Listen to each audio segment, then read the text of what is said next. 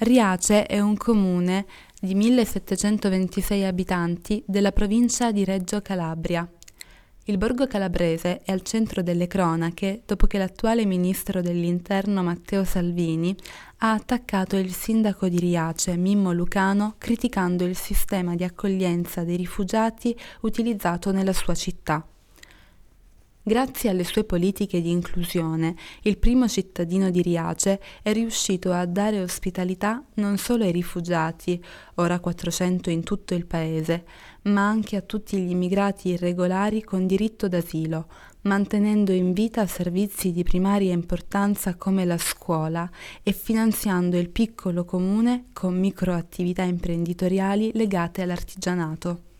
Ci sono infatti laboratori tessili e di ceramica, ma anche bar e panetterie per arrivare alla raccolta differenziata porta a porta garantita da due ragazzi extracomunitari e trasportata attraverso l'utilizzo di asini.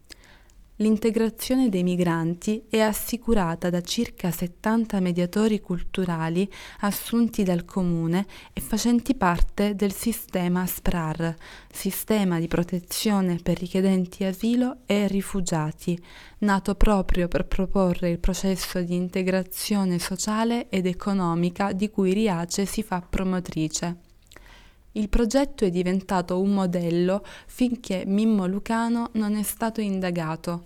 A lui vengono contestati i reati di truffa aggravata per il conseguimento di erogazioni pubbliche ai danni dello Stato e dell'Unione Europea, concussione e abuso d'ufficio. In particolare, sotto la lente degli inquirenti era finito il rapporto tra il comune e le sei cooperative che gestiscono, senza aver vinto una gara pubblica ma solo attraverso delle convenzioni, i quasi 2 milioni di euro all'anno che finiscono a Riace per l'accoglienza.